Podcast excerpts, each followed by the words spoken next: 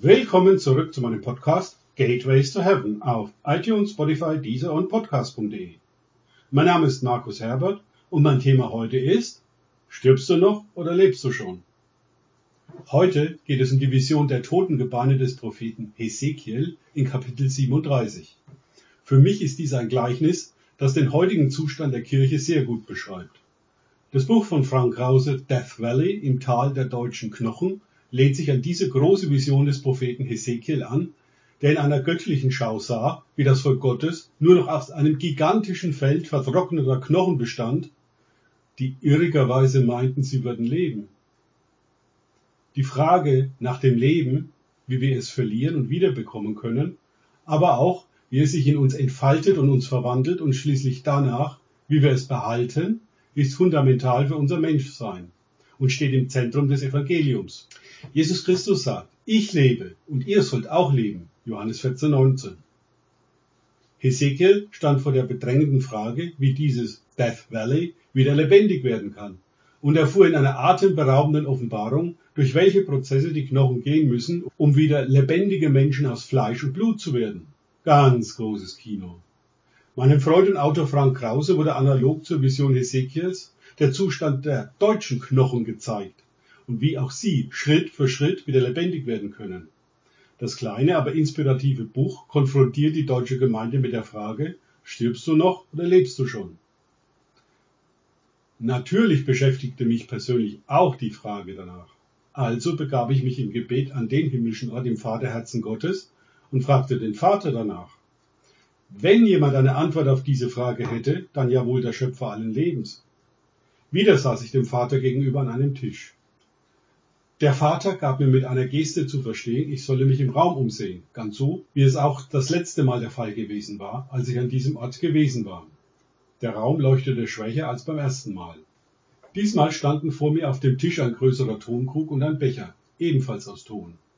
Auch diese Gefäße leuchteten, wobei der Tonkrug mit einer leuchtenden Flüssigkeit gefüllt war. Der Vater goss die leuchtende Flüssigkeit aus dem Tonkrug in den Becher und reichte ihn mir mit den Worten herüber, trinke das lebendige Wasser. Du wirst es brauchen.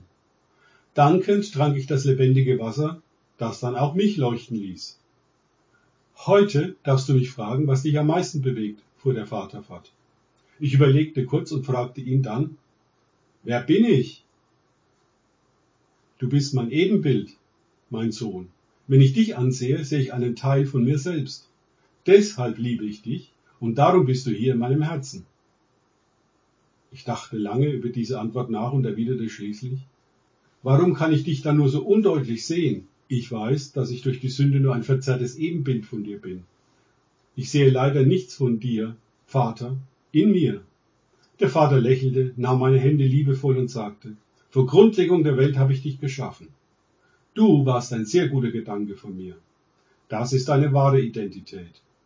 Du kannst dir das so vorstellen, dass du bei deiner Geburt in die Welt von der königlichen Familie geraubt, in einen finsteren Wald mit wenig Licht und viel Nebel verschleppt wurdest und unter wilden Tieren aufgewachsen bist. In euren menschlichen Legenden habt ihr eine Menge Geschichten, in denen dies thematisiert ist. Du hast nie die Sprache der Liebe kennengelernt, die wir hier in meinem Herzen sprechen. Wie wir hier als Vater, Sohn und Heiliger Geist miteinander in Liebe umgehen, hast du nie gesehen und vor allem nie erlebt. All das musst du erst neu wie ein Kind lernen, aber nicht nur theoretisch, du sollst es erfahren.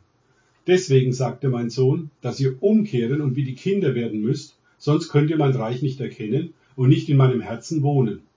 Deswegen siehst du so wenig von mir in dir. Es ist aber vorhanden. Sonst könntest du gar nicht hier sein. Du bezeichnest das als unscharf sehen. Diese Unschärfe geht aber viel tiefer, als ich dir gerade erklärt habe. Das, was der Vater mir gerade da offenbarte, berührte mich sehr tief in meinem Herzen. Eine Welle von Licht, Wärme und Annahme flutete während dieses Gesprächs vom Vater über seine Hände zu mir herüber in mein Herz hinein. Wie kann ich das lernen? Ich vermute mal, ich kann das nicht durch irgendein Tun erreichen, oder? Mir kamen gerade nicht sehr schöne Gedanken an meine eigene Kindheit und die Zeit in der Schule in den Sinn. Das Einzige, was du, in Anführungszeichen, tun kannst, ist, dich darauf einzulassen und in meine Gegenwart zu kommen. Jede persönliche Begegnung, sprich Erfahrung, mit mir, dem Vater, dem Sohn oder dem Heiligen Geist, verändert dich und schärft deine Wahrnehmung. Komm mit der Herzenshaltung eines Kindes hierher, das nichts Schöneres kennt, als durch diese Erfahrung zu lernen. Vater, meinst du mit hierher diesen Ort? Nicht nur. Für dich ist dies der Ort, an dem du gerade am meisten lernst, weil du dich hier zu Hause fühlst. Es gibt noch weitere Orte, wie das himmlische Jerusalem oder das Paradies.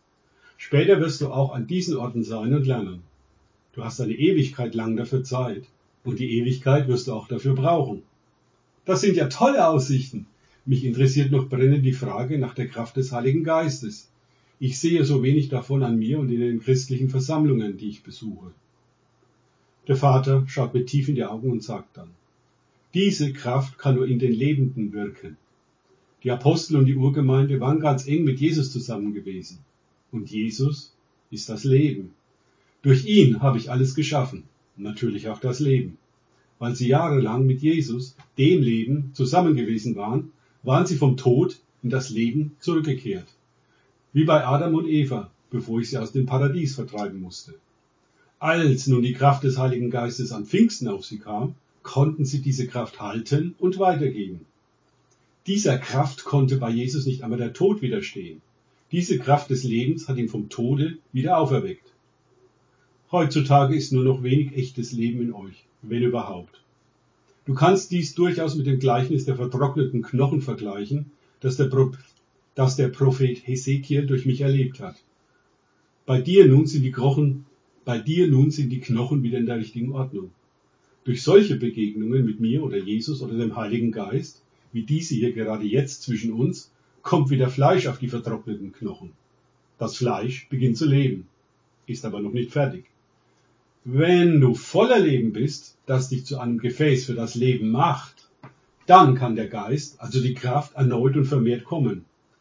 Dann kannst du sie in größerer Fülle halten und auch weitergeben. Der Tod, das noch nicht Leben, würde die Kraft wieder zum Versiegen bringen. Du brauchst noch viel mehr Leben in dir, sodass du mit der Fülle der Kraft umgehen kannst. Bete weiter um die Fülle der Kraft. Das ist ein gutes Gebet, das aus meinem Herzen kommt. Erweitere es um die Bitte nach Leben. Dies ist das wichtigste Gebet für dich auf der Schwelle. Das beschleunigt die Transformation. Soweit mein Beitrag zum Buch Death Valley im Tal der deutschen Knochen. Danke fürs Zuhören. Denkt bitte immer daran, kenne ich es oder kann ich es im Sinne von erlebe ich es. Erst sich auf Gott und Begegnungen mit ihm einlassen, bringt Leben. Gott segne euch und wir hören uns wieder.